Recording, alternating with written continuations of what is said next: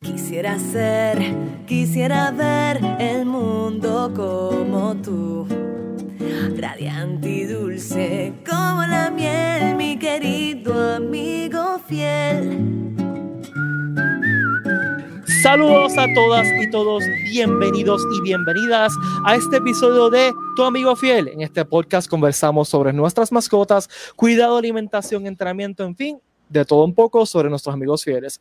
Les saluda su anfitrión Pete Valle, conmigo está el doctor Jonathan González, director veterinario de la clínica Your Pets Pet Air en Houston, Texas. ¿Cómo estás, Jonathan? Hola, muy bien, Pete. ¿Y tú cómo estás? Todo bien, todo bien. Hacía tiempo que no grabamos, así que estoy pompeado. Sí, yo también, yo también, no podía esperar ya. Sí, hemos tenido entre, entre días de fiesta y problemas técnicos, pues nos han atrasado, la verdad. hasta, hasta en día de trabajo estamos haciendo esto. También le damos la bienvenida a Carla Miró, técnica veterinaria de emergencia. ¿Cómo estás, Carla? Todo bien, todo bien. Este, aquí llegando foto finish del trabajo y para, para estar en el podcast, que es verdad, me hacía falta. Llevamos un par de días sin grabar y no para, es lo mismo, no es lo mismo. Para darle un contexto a lo que nos están escuchando, usualmente grabamos domingos por la noche eh, y pues los últimos como dos domingos no hemos podido grabar por diferentes razones. Eh, y estamos grabando eh, martes, día de semana, así que tanto Jonathan como Carla estuvieron todo el día eh, con, bregando con un animalito eh, y yo estuve bregando con animalitos pero por internet, así que no tiene nada que ver. Esos otros tipos de animalitos no, son tan amigables y tan lobos como los de los que bregan ustedes, pero eh, son un tipo de animalitos. sí, sí. o sea que estamos todos. Sí. Bueno, yo creo que ustedes pasaron un mejor día que yo. Te lo creo. Sí, porque pues señor. Este, no, son tan adorables este, los que yo brego todos los días. Son, adorables como hasta los que 10 años y cuidado. No, no, eh, este, yo se estoy hablando de cosas pues, que tengo que ver por internet, así que son adultos. Este, okay. Oh, wow, peor este, todavía. Bueno, pero está chibi para está chibi para alegrarte la vida, ¿no? No, sí, sí, yo de vez en cuando, durante el día de trabajo, yo mismo me digo, necesito un chidi break y paro que estoy haciendo, voy andar el perro, lo, lo subo un ratito, le hablo, él hanguea conmigo y después vuelvo a trabajar. Eh, y a veces, a veces, a veces él mismo va a donde mi escritorio y se trepa, o sea, como que pone las patitas en su silla y me dice como que él también me dice, mira, necesitas un chili break, así que cojo un chili break. Él lo siente, oye, lo siente, ellos lo, sienten, ellos lo sienten. Mi schnauzer sí, yo no tengo que llorar nada más me siento un poquito como que en conflicto y tú ves que él, se desespera, se me trepa rápido encima, me empieza a lamer la cara, como que qué es la que hay, me empieza a meterme así como que la, la, la cabecita en la mano para que lo sobe. Eh, ellos entienden todos estos flujos de energía. sí, ellos son súper empáticos, son animales que están eh, hechos para trabajar en manada, así que reconocen los, los sentimientos de, del resto de su manada. Eh, Exactamente son support animals desde siempre, siempre lo han sido. sí, siempre lo ha sido. Eh, al contrario de los gatos, que los gatos te mueres y no te importa. Eh, bueno, no. Es un, ay, no. Es un estereotipo, lo sé, pero era un chiste. Ay, lo que pasa es que los gatos son más independientes, son más independientes y tú no adoptas un gato, el gato te adopta a ti. Y los gatos no son animales de manada, o sea, no tienen esa. No, y, y hablando claro, los, los gatos, por más que digan domésticos, de pelo largo, corto, mediano, los gatos no son, no, no son domésticos, los gatos son bien asilvestrados, el más doméstico, y verdad, no me están viendo, pero estoy con comillas bien grandes, el más doméstico como quiera sigue siendo asilvestrado. So, y, y hay un respeto, hay un respeto a, a, ese tipo de interacción que hay, que hay con los gatos, eh, eh, una interacción bien distinta y se merece también su respeto. No le puedes tener miedo porque si no perdiste. Sí. lo detectan también. No, la verdad. Yo le meto la mano sin miedo, porque si no perdiste. Sí, no, no, hay que ir sin miedo, hay que ir ahí a, ahí a lo que vas a hacer y ya. Exacto. Y si no, pues coge una toalla y bregas con el gato con la toalla. No te va a poder hacer mucho daño con la toalla. Y siempre tenemos químicos y medicamentos para. Claro, siempre hay sus maneras. para ganar menos estresante. O sea, uno no, uno no, pelea con un gato, eso no es saludable. Uno, ah, tú, tú estás difícil, ok, pues mira, vamos, a dormir un gatito Yo te hago todo lo que tengo que hacer y te levantaste y mira, toma, que hay comida y ya. Sí, hay, que conseguirle eso a, a, Peri para que lo tenga para los animalitos del internet, algún tipo de ah, tranquilizante, tú sabes. Yo lo, que estaba pensando, yo lo que estaba pensando es que en lo que estaba diciendo Carla eh, se parecía mucho cuando lo que te dice cuando tú, estás bregando con un neno nena de tres años, como que, pues, tienes que bregar. Es la verdad. No puedes pelear con ella. Y, no puedes y no puedes perder la paciencia porque si no perdiste. perdiste, exacto. perdiste, exacto. Aunque sepas que está bien tú. Respira hondo y Mira, vamos por encima. Yo, yo le hice este cuento a mi hija, ella, ella cuando tenía como tres años, eh, eh, que no sabía realmente leer todavía, me estaba peleando que lo, en la caja de Fruit Loops, los Fruit Loops no se llamaban Fruit Loops que se llamaban otra cosa. Yo, Aria, se llaman Fruit Loops. No, no, no se llaman Fruit Loops. Aria, se llaman Fruit Loops. No, no se llaman Fruit Loops. Eso es la. Es porque ella siempre ha sido como que bien así, bien. No sé cómo decirlo. Bien segura. Ella, y, ella, ella, pelea hasta las últimas consecuencias. Y se va hasta abajo, ¿sabes? Se va, hasta, se va. Hasta que yo le dije, Aria. En el campo. Aria, tú sabes leer y me miró así con rabia. No sabes leer, ¿verdad? ya me miró así Ese nunca me dijo como que estás bien, pero dejó de pelear, porque ahí entendió que le había ganado. Como que, mira, ahí dice Fruit Loops, si tú no sabes que dice Fruit Loops. Pero estuvo que, pero estuvo como, como cinco minutos, yo no sé por qué, o sea, no sé por qué me entró la cabeza. mi amor, tú prepárate, porque tu hija en su mente lo que hizo es como que ahora tú tienes la manera de ganarme, pero deja que yo sea más grande. O sea, prepárate porque. No, no, no, yo estoy... Pero eso es lo que yo hacía. Yo miraba a mis mayores y yo era estoy chiquita todavía, pero deja que yo sea grande, deja que yo sea grande. Ella, tiene 10 años ahora estoy totalmente consciente que como tenga 15 eso va a ser una, una, experiencia bien interesante.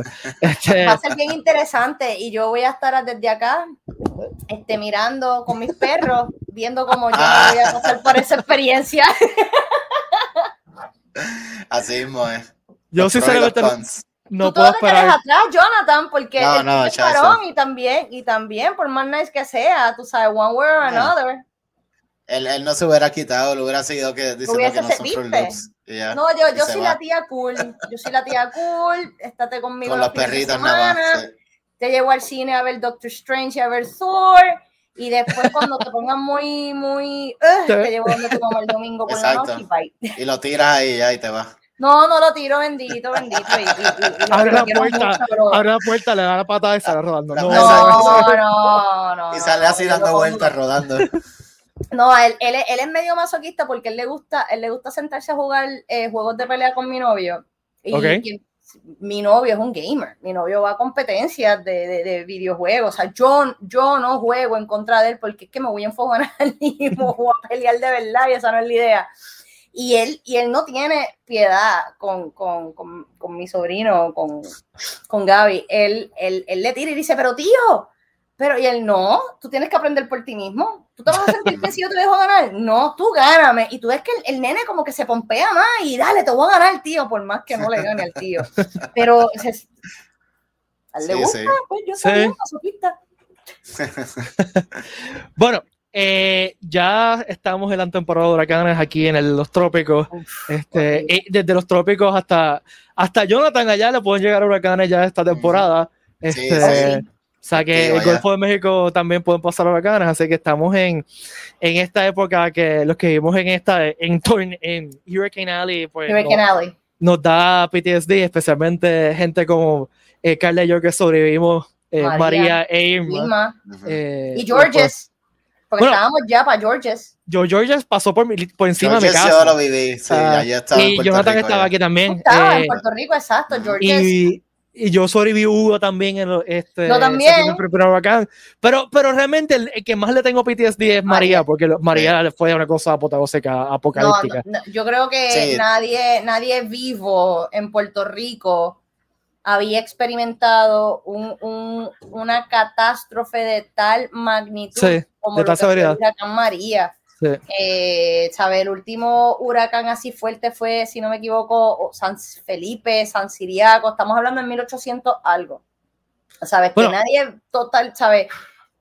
Nadie vivo experimentó eso y y, y, fue bien fuerte y, y, fue algo que yo siempre estuve bien orgullosa de que, ah, yo soy de Puerto Rico, esos huracanes y el, los tres años que viví en Florida, que pasaron tres huracanes uno detrás de otro y era como que, jaja, tú sabes, que ustedes hacen.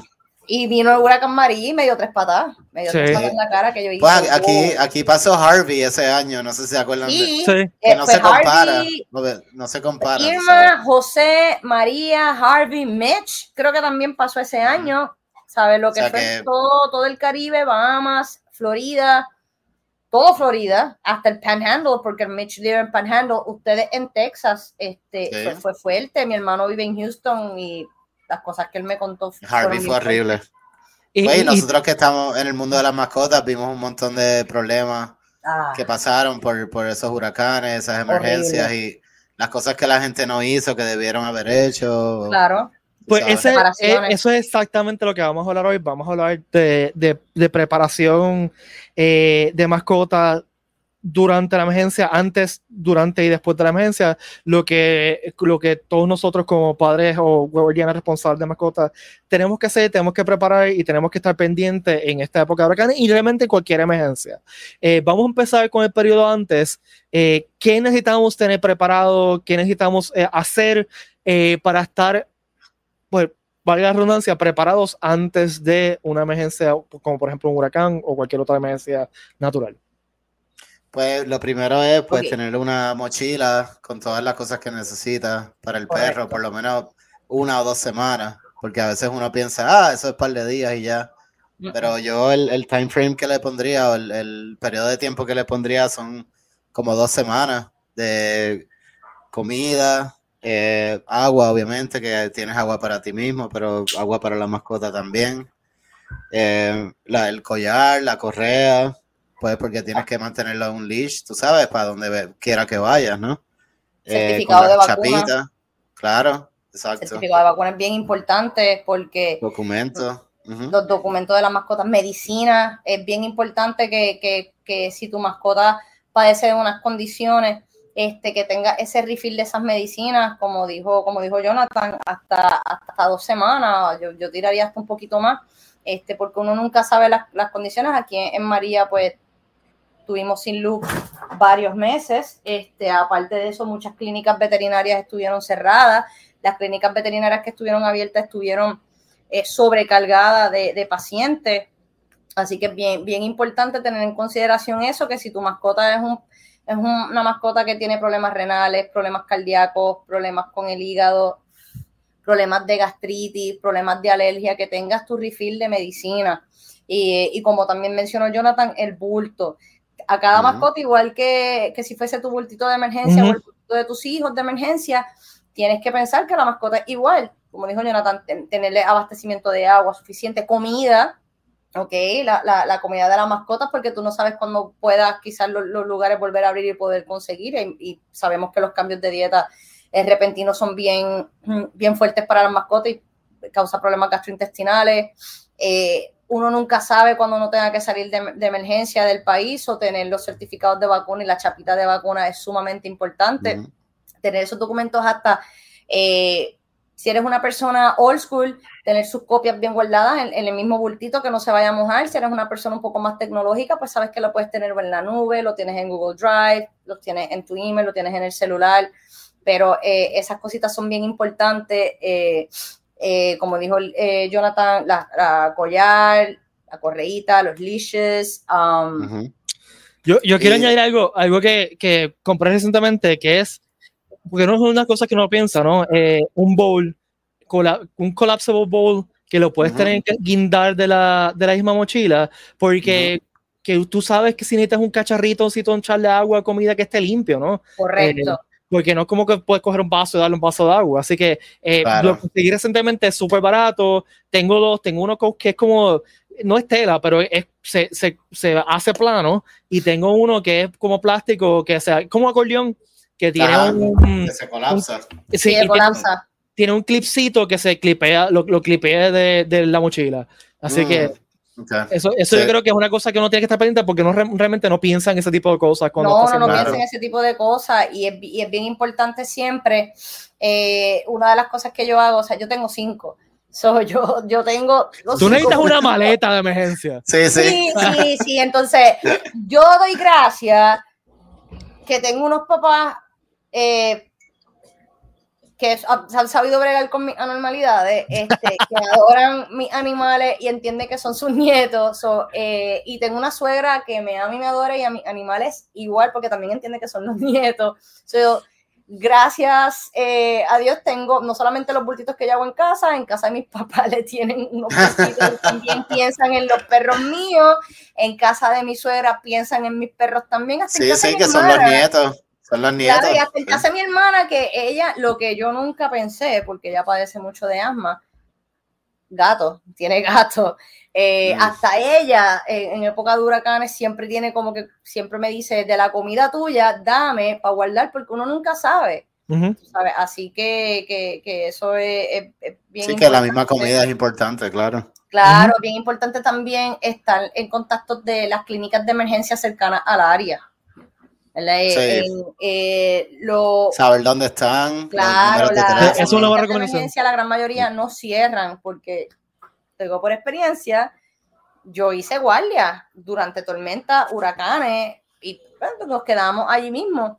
So, es bien importante tener esos números a la mano, saber dónde quedan, saber ¿verdad? Eh, esas rutas, de la misma manera que uno, como rutas de evacuación, eh, evacuamiento y, y, uno está pendiente a, ok, ¿qué ruta tengo que agarrar? Pues de la misma manera uno tiene que hacerlo con cuestiones de en las clínicas veterinarias de emergencia porque uno nunca sabe y no solamente una, tienes que saber de, varias porque uno no sabe si, vas a poder llegar a esa eh, correcto, si vas a poder llegar. Así que... Eh, mira, entonces estabas mencionando lo de las la chapitas de la vacuna, que eso ayuda a, identificarlo, pero también hay otras cosas que ayudan a identificar que... Los microchips. Yo pienso que sí, con la experiencia de Harvey, eso fue bien, bien impresionante, la cantidad de animales que encontraron a su, a su familia gracias al chip. O sea que eso eh, es algo que uno a veces no piensa, ¿no? Como que, ah, eso, mi perrito no se va a perder. Mucha gente dice, ah, eh, él no, ¿saben? Él no, no se va de mi lado, pero muchas, muchas familias encontraron sus perritos o sus gatitos gracias a los chips. Eh, entonces también hoy en día están las la Tile, que son productos como para encontrar las llaves. Ajá. Los tags y se le pone en la se le Pone en el collar. O sea que no hay, no hay, nada que uno le pueda inyectarle, ¿no? Que sea permanente, eh, que, que lo rastree como tal, como un GPS, ¿verdad? Porque mucha de la gente piensan que el microchip es como un GPS tracker, pero no es lo mismo. Eh, o sea que si alguien se roba tu perro y no quieren que tú sepas o nadie sepa, el microchip no hace nada. No. Al menos que, lo lleven al veterinario y como que le pasen el escáner y normalmente pues la persona no va a estar muy... Sí, eh, eh, expliquen eso un momentito porque yo, yo siento que, no, por ejemplo, aquí en Puerto Rico no es tan común eh, la, esa tecnología de chip. expliquen un, un, rapidito qué es el microchip y cómo se lee y qué, qué, tipo de tecnología es. Pues mira, el microchip es un, un implante sumamente pequeñito o este bien pequeñito, no sé, de, de los que son de mi época, casi cuarentones, eh, que recuerden los lápices que tú le sacabas la puntita y se la ponías arriba otra vez. Okay, no, no, no los de, no los, ¿verdad? Mecánicos, sino los otros. Sí, sí, lo, que era mucha puntita. Era lo más que usábamos. Él le sacaba la puntita, pues, casi de ese tamaño.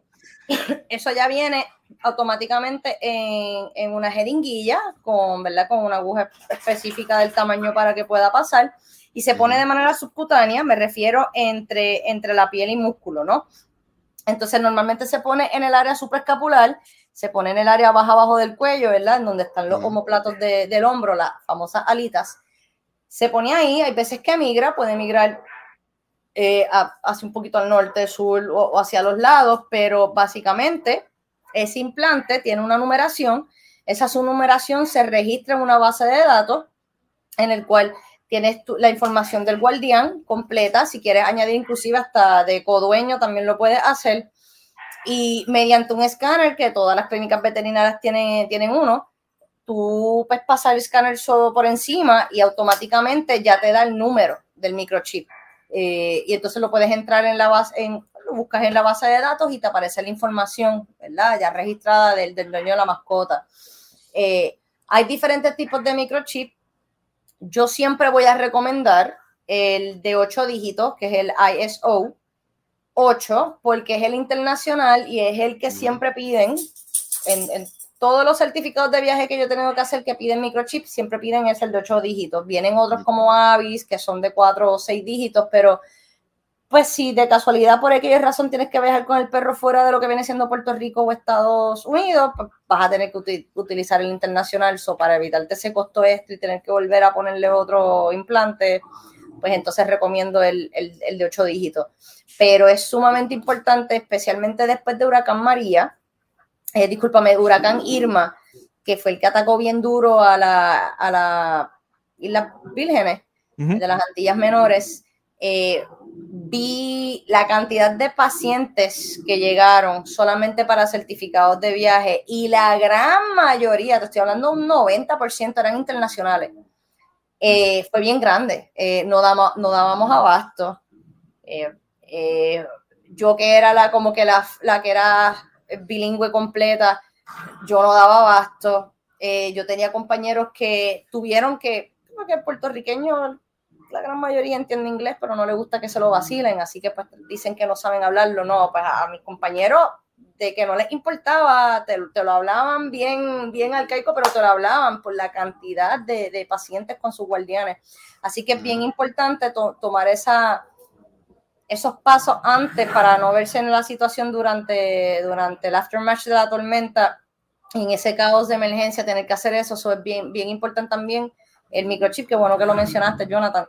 Eh, como te dije, la 95% de, los casos que me llegaron ese mes entero, justo después del huracán Ilma, fue certificados de viaje y 95% eran internacionales. Así que eso, eso también es importante, ese implante es sumamente económico, no le hace daño a la mascota.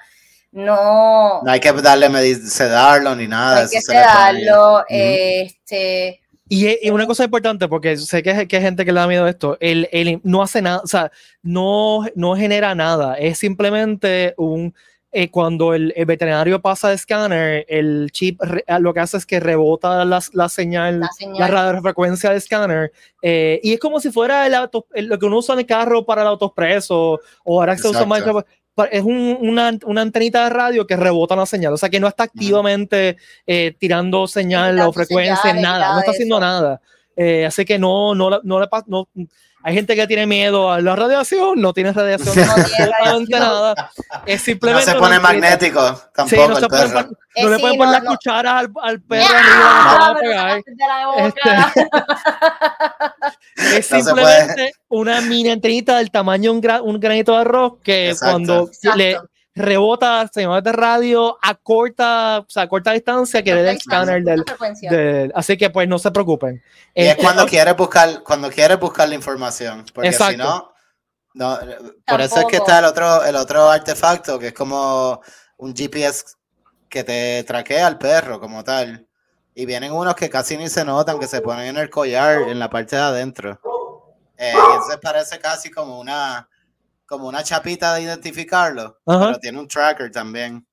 O sea que yo me imagino que por lo menos ayuda un poco, ¿no? Si se quieren robar tu perro, que sé que estamos hablando de emergencias, pero ya que estamos hablando de los identificadores, siempre sería buena idea, no solo para emergencias, pero siempre tener tu perro identificado con la chapita, con el microchip y con el GPS a la vez, las tres cosas. Mira, una de las cosas que, que a, mí, que yo escucho mucho, eh, y me da mucha risa. Y cuando me dicen, no, pero es que ya el perro no va a hacer eso, el perro no se va a tirar, mira, el perro no se va a salir, el perro no. Mire, mira, señora, señor, eso que tú dices que no va a pasar, por eso es que yo tengo trabajo. Por eso es que yo tengo tanta experiencia en emergencias como la tengo, porque esas cosas que tú dices que no van a pasar, tú, aunque tú no lo creas, me ha pasado a mí, a mí me pasó. Vi la chancleta. A perra no se va a comer eso. Tuvo un foreign body. Mm. Falleció después de la cirugía. A mí no se, me, no se me pasa un foreign body ahora. Ni pa. Pero, pero pasó.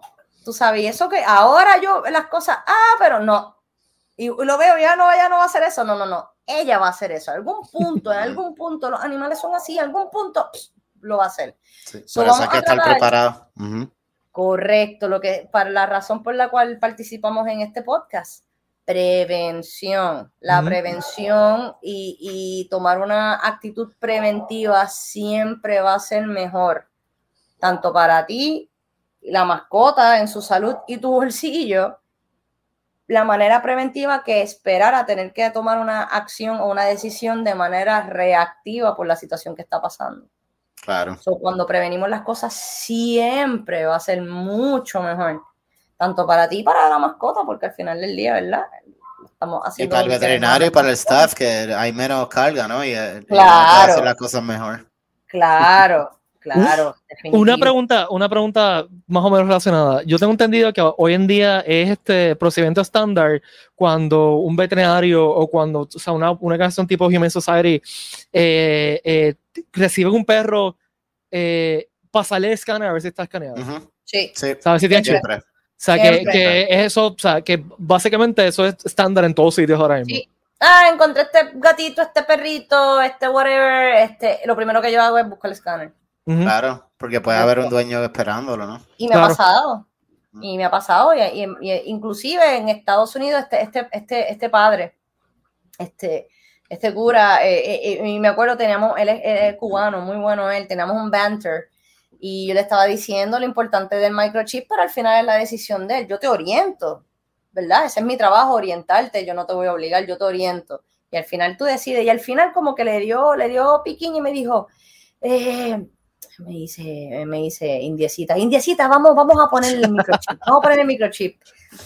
Y él iba a ir a una, a una, una reunión como, como un tipo de retiro con, con otro diócesis, whatever, en, Baltimore, Maryland. Y ¿qué pasó? Una llamada que recibí, y yo hablo inglés y yo, ah, sí, I speak English.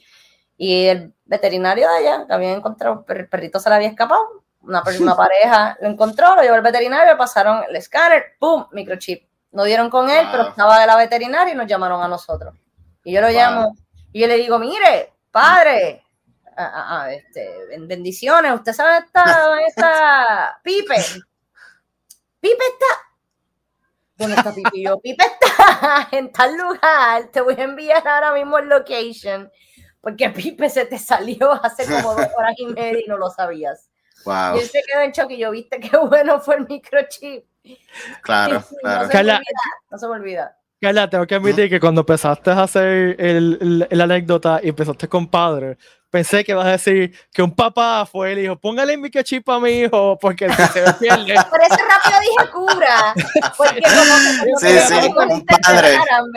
E, este, este padre, este, ¿y si on to something? eso es algo que se puede hacer. Sí, sí. pues Jet, Jet tiene uno, mi hijo tiene un chip y él no lo sabe. Nadie lo sabe. Yo te, fíjate, te estaba a punto de decirte, viste, yo lo haría, pero como que no es muy ético, pero pues si tú lo haces, hey. Fíjate, ah, yo sé que en el bracito, ahí en el bracito. Nos estamos desviando horriblemente del tema, pero la, las primeras veces que yo fui con, con mi hija a Texas, eh, porque uno tiene terror a los aeropuertos, ¿no? O sea, que pasa algo. Yo lo que conseguí fue un, nada más? fue un reloj que también era, tenía RFID, pero era Bluetooth. Y si se separaba de mi celular, Oh, nice. Este, y lo estuvo ah. usando por años, hasta que ya, ya tiene 10 años, ya tiene su propio celular. pero cuando era más chiquita, o sea, ya está viajando a, a, Texas a visitar a mi hermana desde que tenía como 3 años. Así que eh, eh, para mí me daba paz mental saber de que si se alejaba de mí, pues eh, había un, un, warning. Este, en mi época, yo no sé si ustedes se acuerdan, pero en mi época era que venía como un tipo harness eso, yo solo compraría y lo usé una vez nada más. Porque es que. Es como un leash. Es que como harness. Entonces hay, había otro que ese sí, ese sí me lo pusieron. la tienda me le escapaba y me le escondía. Anyways, la cuestión era que era en, en la muñeca.